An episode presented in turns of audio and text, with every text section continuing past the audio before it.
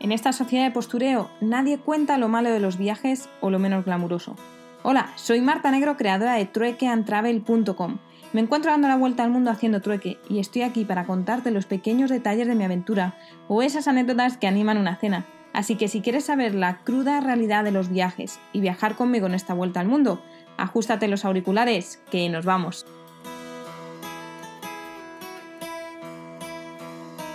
Muy buenas noches desde Cotao. Espero que no se escuche mucho el viento, pero es que si me meto en el pasillo hay eco y no sé yo qué, es peor. Bueno, después de un viaje bastante ajetreado con un montón de olas en el barco en el que yo estaba súper concentrada para no vomitar, pero otras personas lo hacían alrededor, hemos llegado a Cotao, como estoy diciendo, y bueno, os cuento un poco el día de hoy. Hoy hemos ido a Wat Plain Len, todavía en la isla en la que estábamos, en Koh Samui, que eran unos templos eh, con, budas gigantes, eh, con el típico hombre gordito chino que se toca la panza riéndose.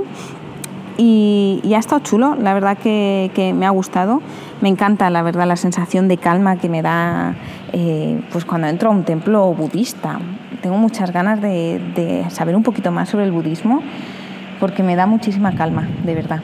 Y después de eso hemos ido a otro, a otro lugar, que era otro Buda también muy grande. Y lo curioso de este sitio es que estaba bueno, bordeado de, de un rectángulo o de un cuadrado y en todos los lados del cuadrado había como cinco o seis campanas, las cuales tenías que tocar con la mano, hacer sonar con la mano y vas pasando de una a otra y recorrías todo, todo el lugar eh, pidiendo un deseo, buenas energías, lo que sea, tocando las campanas.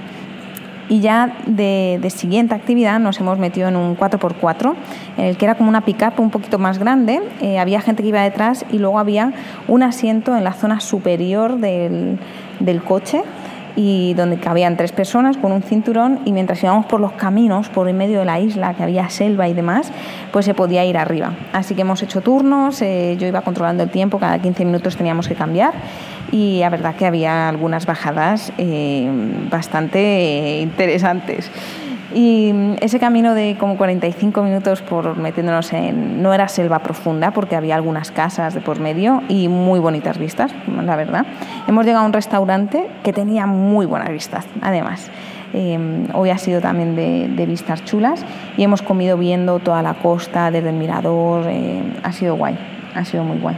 Y ya por último hemos terminado en un sitio que se llama el Secret Garden, que me ha recordado mucho a un lugar que estuve en México que era la Huasteca Potosina, donde tenían eh, entre la selva un castillo de un hombre que había empezado a construir, que estaba como medio loco y había estructuras así en mitad de, de la selva. Y esto se me ha recordado bastante porque en lugar de estructuras de castillos así como muy eh, idílicos o sin, sin, mucho sentido, estaba lleno de, de, estatuas, de estatuas muy curiosas, muchas eh, pues, con la representación aquí hinduista y demás. Y estaba todo también entre vegetación, había como casas, eh, no era muy grande, era de hecho es un jardín privado y estaba también la tumba del hombre que, que lo, había, lo había hecho. Y después de eso, pues hemos, nos hemos metido en el horrible barco, espero que no escuche mucho el aire. Creo que es que se está levantando tormenta y por eso también había esas olas. Eh, hemos estado dos horas metidos en el barco y la verdad que al principio yo me he tenido que salir fuera y eso me ha hecho llenarme de agua. Luego ya me, he metido otra vez dentro porque ahora está el, el aire acondicionado, un frío, o sea, yo no sabía ya que era peor.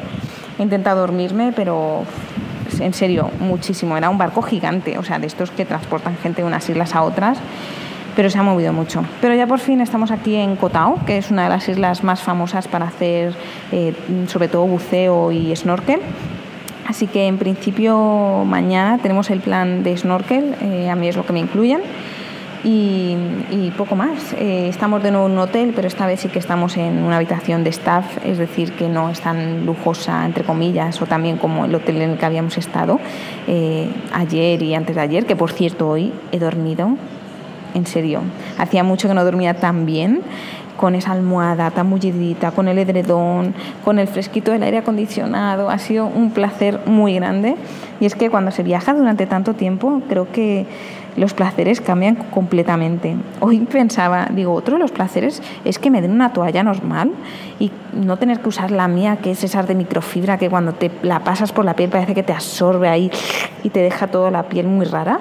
Pues para mí ahora es un placer el simple hecho de tener una toalla normal y no tener que usar la mía. Así que se vuelven los placeres muy, muy distintos, ¿no?